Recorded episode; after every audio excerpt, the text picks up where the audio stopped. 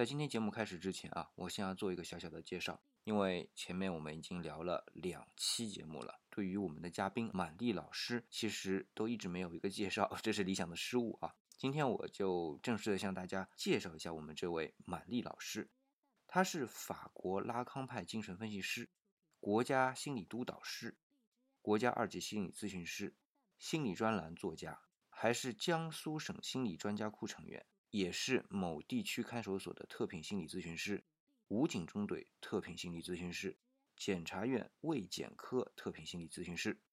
那么另外啊，像腾讯视频的大型调查类真人秀啊，你正常吗？Are you normal？的心理顾问，那他已经从事心理行业有九年了，接待的个案治疗啊，达到了四千小时以上，可见啊，是一位非常资深的心理咨询师。下面啊，我们节目就正式开始。无聊。有聊，无聊。有聊，无聊有聊，无聊。不有聊。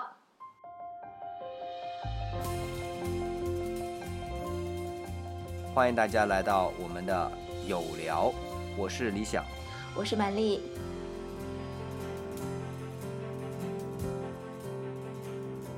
今天我们还是很高兴啊，请来了满丽老师来做客我们的有聊，呃，跟我们呢来聊一聊。那聊什么内容呢？最近其实最热门的一个话题就是法国的大选。法国的大选由原来的自由党啊，变成了像马克龙带领的这个中间派，以及像勒庞这样的极右翼的选举。这个其实，在当今这个社会啊啊，就像美国的那个 Trump。呃，选举事态和今天我们看到法国的这样的一个选举事态呢，其实都说明了一些这个世界的一个风向。但是比这个更热门的呀，是我们这位胜选的法国总统马克龙他的那位妻子，就是瑞吉特。因为是他的年纪啊，比马克龙大了将近，用我们中国的属相来算的话，将近两轮，所以就引起了非常大的热议。那理想看到一个段子啊，挺有意思的，是说，哎，他是一个老师，首先呢，把自己的学生培养成自己的丈夫，然后呢，再把自己的丈夫培养成法国总统，那自己就成为了法国的第一夫人。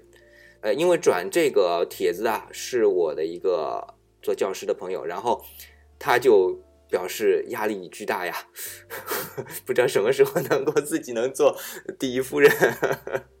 从我们马克龙和布里吉特这样的。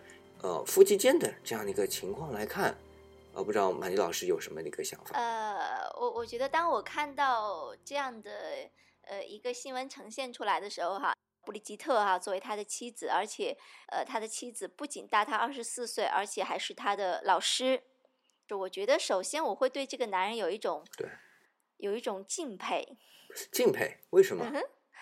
因为你知道，我们每个人在上学的时候，哈，都是很怕老师的。嗯，你怕老师吗？呃，我怕呀。是。那么，首先我们想一想，哈，我们上学那会儿，我们每个人都是很害怕老师的。而这个学生他多了不起啊！他既然可以把他老师给娶回家，那是不是这个老师魅力就非常大呢？因为。呃，我看了一些报道啊，说这个马克龙和布里吉特真正的情愫萌发的时候是戏剧课的时候。布里吉特是戏剧老师，马克龙呢是这个戏剧社的社长。那么两个人呢就经常为了当时排他们这个戏剧啊，呃进行这个交流。那慢慢的、慢慢的，哎，就发现这个老师吸引他。当然，同时啦，对于布里吉特来说，马克龙也非常吸引他。那慢慢他们的感情就。啊，越来越深啊！后来当然有很多波折了，包括像马克龙的父亲觉得这个事儿不靠谱，然后就把就是他们的家给搬到了差不多一百四十公里以外的地方。呃，但是两个人还是不断联系，呃，没有断掉他们的联系。最后两个人当然走到了一起了。我们今天也看到了，至少表现在公众面前的一个形象是非常幸福的。呃，李想也说了，这个在某种程度上就是撒一把把好狗粮啊。是，嗯。那所以，对于老师的喜欢的程度吧，可能源于对于戏剧排练。至少我看到这个资料啊，可可能是这么一个描述那。首先，其实他们两个人之间是有真正的共同语言的。那么，如果再上升到一个高度，可能就是所谓的灵魂伴侣。对，啊、他们两个人都非常的喜欢话剧嘛，啊、嗯，他们是在话剧班认识的。那么布里吉特呢，其实并不是他真正的课程的老师，而是他的一个选修课老师嘛，啊，话剧课的老师。对，那么从这一点来讲，我们首先可以看出来，不论是马克龙还是布里吉特，他们两个人都是非常勇敢的人。是。第二点来讲，如果单从马克龙来讲的话，我又觉得可能马克龙会是一个更为追求自由的人啊。当然，这个自由，我指的首先嗯是指的他的爱情自由。啊，对，法国这个自由嗯，嗯哼，法国就是一个非常浪漫的国度，之所以称之为浪漫，就是因为他们与生俱来的就对于爱情有一种特别勇敢的这样一嗯种心是态。所以他嗯可以去追求他的老师，并且在十五岁那年就，呃，跟他的老师讲：“我一定会回来娶你的。”嗯，是，如果在他十五岁的时候，我们听到这句话的话，啊、然后再看到他现在三十九岁做了法国的总统，我我就不会觉得这是一个意外了。哎，为什么？中国有句老话叫“三岁看大，七岁看老”，嗯，十五岁能看到啥呢？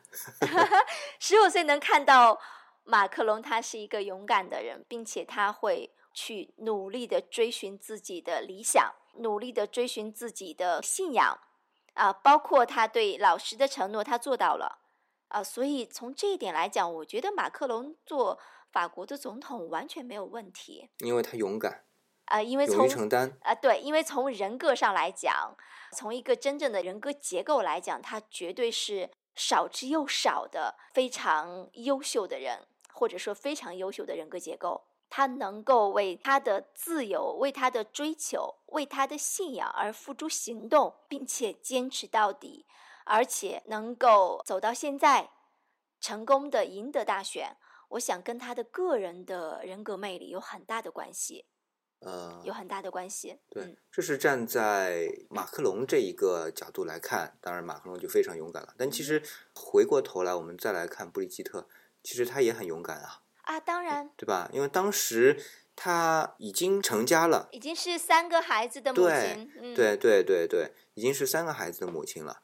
那最后当然还是选择了马克龙啊，并且走到了现在。那这样的一个选择，我是认为他也非常勇敢，啊，当然，而且也是为了爱情。当然，你知道，其实从八十年代中期以后，其实整个社会的意识形态其实是处在一个倒退的状态的，呃，然后在很早年的时候，很少会有人谈，至少在中国的民国时期，嗯很少会有人谈到底是嫁得好还是干得好。嗯，但是到了现在这个阶段，我们会发现，满大街的女孩子都在讨论这个问题。我倒不认为是在讨论，似乎似乎是已经有了一个很明确的结论，哎，是对吧？这已经不是讨论的范畴了。是，呃，我为什么要把这个事情扯出来？是因为我觉得，至少从布里吉特来讲的话，他的这样的一种勇敢，或者说他的这样的一个对于女性的认知，远远超越了我们现在社会当前的很多的女嗯性，因为大部分女性如果真的爱上了一个比她年幼的男生的话，嗯可能她会因为社会压力、社会舆论的问题而放弃他的这段感情，而没有像布里吉特一样，其实在马克龙高中的时候，两个人就已经萌发了这种情愫在里面，并且延嗯续了那么多年，修成正果。所以这个这个女性也是非常了不起的女性，因为当然法国呃法国这个出现这样的女性，呃，已经不是第一次了哈。我不知道这个理想知不知道有一个叫波伏娃的，是是有这么一回事儿。我记得曾经你跟我提起过，我还专门去看过。呃，波伏娃和萨特也是当时法国非常出名的一对情侣啊。当然，波伏娃她是一个女作家啊，也是一个贵族。他曾经就谈到过关于对女性主义的这个部分嘛。当然，啊，女性呃主义啊，不是女权主义。哎，对，是女性主义，不是女权主义。今天早上在看一个短片的时候啊，开讲吧啊，里面有一个叫嗯闫宁的女科学家、啊，我我把这个女科学家专嗯门拎出来，呃，女科学家这样的一段演讲。呃，当撒贝宁提到他说，呃，欢迎女科学家严宁的时候，呃，严宁专门跟他更正了一下，呃，请称呼我为科学家，而不是女科学家。当你加上“女”字的时候，其实就已经，他说我就是一个科学家，呃，为什么要加上一个女科学家？包括“女为悦己者容”，他说我改成了“悦己者容可是男不为悦己者容啊。”，男不为悦己者容嘛？这个问题可能不从本性来说，男为悦己者应该是付出的生命，或者说是体力。呃，社会对男性的要求可能呃是是不一样的，不一样的对。当然，男性他也承载着很多的压力，其实，在更早远的时期，我们叫自由捕食时期，就是对对，在这个时期，那女性主要是以捡食森林中的水果、蔬菜为主，来持续这个家庭。那男性呢，主要是以出去渔猎这样的方式来维持这样家族为主的。所以，其实从那个时候开始，赋予男性的，就是因为它本身区别于女性的力量，而赋予它这样的一个社会责任。那同样的，女性也会因为她有更重要的事情要办，比如说她的生育、繁衍。我们以前讨论过，就是对于这个种族的延续是非常重要的一个功能。所以，基于这样的一个功能，她会选择风险相对低很多的减食。但是呢，捡食其实也是整个家庭食物来源的很重要一部分。曾经我看到过对古人类研究的论文里写到。虽然说男性主要给家里带来的是肉食啊、在远古时期，但是百分之八十以上的食物来源都是由女性来提供的。所以，为什么当有氏族产生的时候，全世界无一例外的都是母系氏族而非父系氏族？原因就在于吃是最重要的，生产。我说的生产是对于下一代的生育和养育啊，这个生产。它是很重要的，所以母亲是很自然的、天然的拥有社会的地位的。那所以这个社会的角色分工，很大程度上是取决于社会结构对于这一类人或者一个性别所要求的，那才会形成他的责任。至少我是从这样的一个角度来看待男性和女性，所以“女为悦己者容”这一点。我觉得不用太去强求或者太苛刻的。嗯哼。那么实际上，我想表达的是，布丽吉特是一个非常勇敢的女人。嗯，对。嗯，非常勇敢。她的勇敢，我们都看到了。是，她也跟嗯马克龙再一次的用他们的行动告诉了我们，爱情是无条件的，爱情应该是自由的，应该是值得去追求的，值得去达成的。嗯，是。哦，我顺便说一点啊，自从马克龙当选了法国的新一任总统，对于布吉特的衣着啊，有很多的报道，会看到大部分他的衣着都是以中性或者深色调为主，这比较符合他的这个年纪以及他的这个沉稳的性格，我相信是的。但更重要的一点是，我们经常会看到他的着装当中有金属的部分，啊，金属的配饰。或者金属的修饰性的拉链，特别是跟夹克衫搭配的时候，这样呢，其实从某种角度能够反映出来布里吉特的性格当中的坚韧的一面，对于破除压力的这样一种信念，也在他的服饰搭配中不知不觉地流露出来。那我觉得大家也可以去看到这一点。我倒是觉得，特别是以法国啊这样一个相对比较浪漫的国度，这种穿衣风格，其实在法国的杂志也好，法国的电影也好，其实并不多，但是。很有特点，是，那么也说明我们的布里吉特啊，第一夫人是非常有个性的啊。对，非常有个性。那么说到这个部分的话，不得不谈谈马克龙这样一位新总统，他带给大家的一个印象，帅气。对，呃，非常帅哈。这个，然后也是最年轻的总统，才三十九岁半啊！我想，哦，三十九 岁三十九半，岁半，呃法国人开玩笑的一个说法。是至少马林知道，在中国这样的一个年龄想做到总统是不可能的。嗯，是，所以我觉得整个的马克龙，如果我们去了解他这样的一个成长背景的话，我想他一直都是一个打破常态、非常具有个人风格的总统啊。为什么首先谈到他跟布里吉特的婚姻的时候，谈到的第一个问题是自由呢？是因为了解了一下他的整个成长背景，他最早的时候就读的是法国国家行政学院，毕业后去了经济部，并且结识了现任总统奥朗德嘛。在三年之后，他就实现了财务自由。但是，其实我们都知道，如果作为一个很普通的安于现状的一个政客的话，那么我完全可以在这里混吃等死到老，奥朗德对，平步嗯青云。特别是在法国，对吧？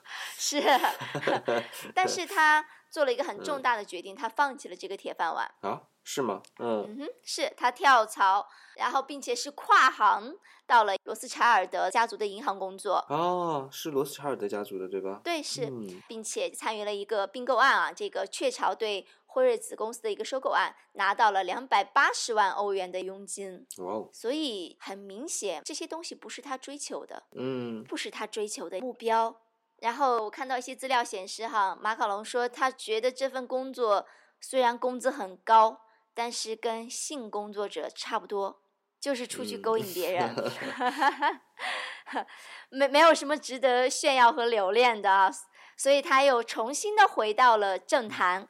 那么，我想他心中有一团火，他心中有一个真正的理想，或者说对整个法国的发展的一个蓝图，其实在心中早就种下了这颗种子。所以最后他成为了法国最年轻的经济部长。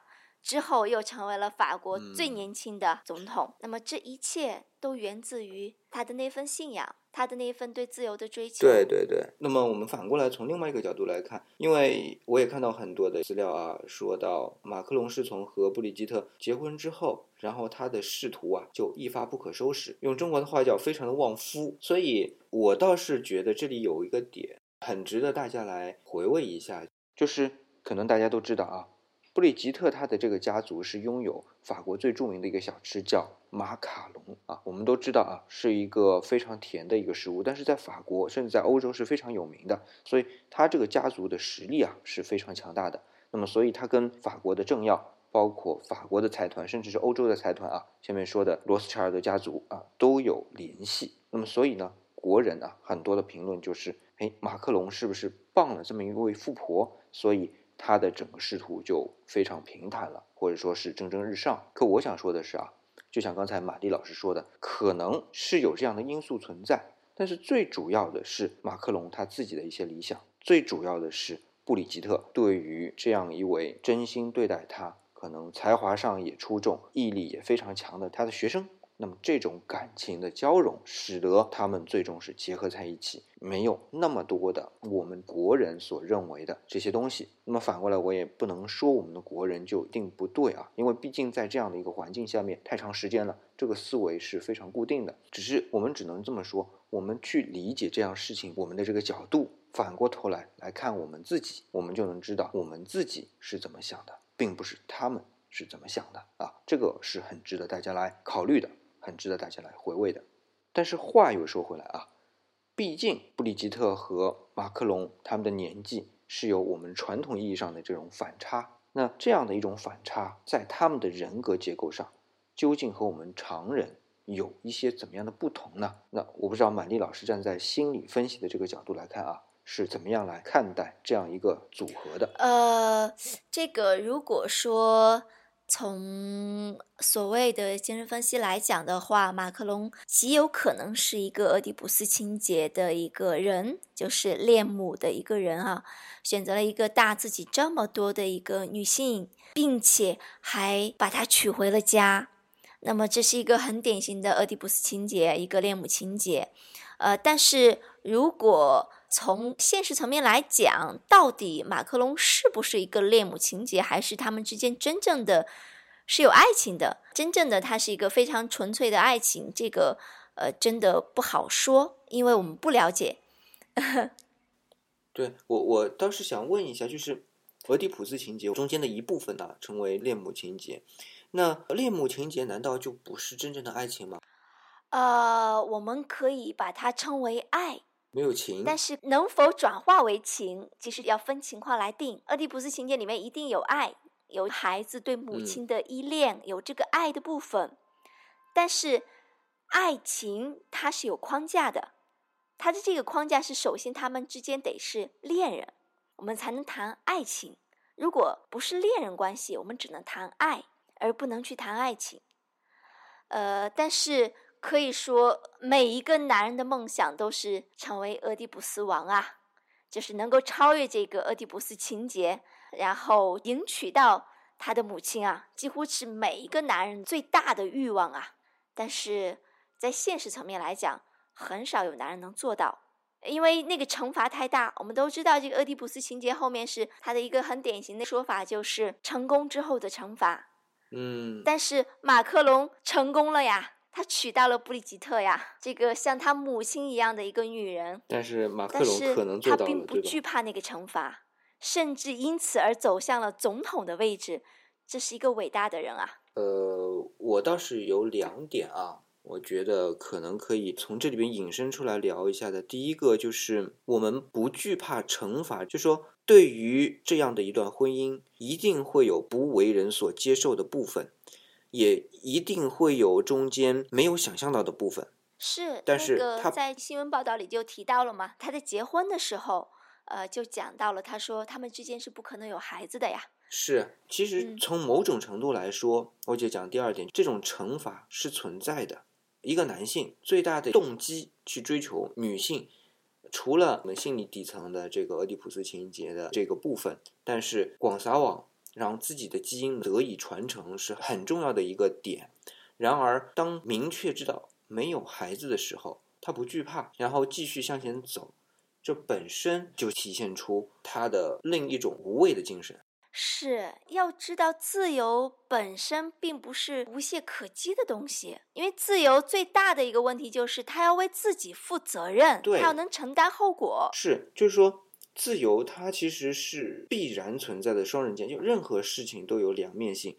那自由一定它都是有两面性的。第一，一旦自由了，那所有的行为的控制不再交由别人，不再交由法规，不再交由约束规则，对，道德交由自己的内心。嗯哼，是。嗯，一旦自由了，你追求的自由，别人也追求。那当别人的追求的自由。妨害到我的时候，那这个自由，如果不是大家都达到一定的默契，这个社会是不可能让这种自由存在的。当然是要知道，自由它首先是最大程度的自我负责，并不是最大程度的自我放纵，恰恰相反。对。恰恰相反，所以讲到这里，我突然会想到一个很有趣的观点啊，就像当年我们看到说，奥巴马在美国被当选为总统，黑人当选为总统，认为美国是一个伟大的国家，因为一个白人国家，一个瓦嘎斯的国家，然后接受一个黑人的总统，非白人来领导他们。那同样的，我们可以今天看到法国马卡龙和布里吉特的这样的一种婚姻自由，可以看到是法国人民的一种自由。我们应该为整个法国的崇尚自由的这种精神而感到骄傲，是因为他们的自由已经能够突破了政治层面的这种自由。因为我记得没错的话，法国前总统密特朗他其实个人私生活还是比较放纵的，但是他的竞选团队、他的整个智囊团都跟他说。你的婚姻就一定要克制，你的婚姻一旦变故的话，会影响到你的政治前途。啊，在当时的这样一个环境下面，密特朗因为差不多在八十年代末九十年代初的法国总统吧，那么在这样一个情况下面，法国即便是拥有我们说世界上相对比较自由的这样一种民风，但是在这样的一个情况下面是不被民众所接受的。他今天马克龙的这个表现，我们看到他自由的追求他的老师。然后他的老师其实也是放弃了他的婚姻和现在马克龙相结合，那同时又是在政治上，就马克龙又赢得了法国总统的大选，那就可以说明整个法国的风气，他的进步我们都看到了。我们的勇敢不只是在马克龙和布里吉特之间，我们的勇敢是看到在整个法国人之间。是，所以呃，今天的法国人已经不主张去接政治家的隐私了。然后他们也非常反感媒体对名人的私生活的那些八卦，所以我们能够从一些细节上面捕捉到一个民族、一个国家，它真正的发展可能不仅仅是它的硬件的发展，更多的是整个精神的或者说人的这个部分的发展。对。到达了一个什么样的高度？我们都知道，法国是一个呃，有着有的非常强烈的贵族传统的这样的一个国家。对，贵族传统的这样一个国家，而我们都清楚，真正的贵族他是贵而不是富。对，而这个贵的话，其实贵在的是他精神上的一个昂贵。呃，而精神上的自由，可以说自古以来很多人都在追逐这个方向，但是。法国的这次大选让我们看到了整个法国是走在前端的。是，所以李想在其他节目里边不止一次讲到说，我们要做精神的贵族。呃，要做精神贵族，其实首先有一点，每一个人都要有一种优越感。这种优越感就可以使得自己在所有的行为处事的时候显得从容，显得不拘小节。就像马克龙和布里吉特他们的行为，如果站在布里吉特的角度。他是属于这种有违伦理的。站在马克龙的角度，是作为小三上位，其实也不这么光彩的。但是如果站在一个爱情的角度，站在一个为自由、为自己的精神所负责的这样的角度，可以很完美的去负责到家里的每一个成员，甚至国家的将来的发展。那么这些小节并不能羁绊他们。而这些小节本身就是他们所崇尚的自由、所崇尚的精神的自我管理的很好的印证。是可以说，马克龙的当选是真正的柏拉图和马克思的一个一致哈，终于跨过了一个历史的门槛，可以真刀真枪的去试试了啊！因为在这样一个总统的身上，我们既看到了柏拉图式的爱情，我们也看到了整个马克思的思想。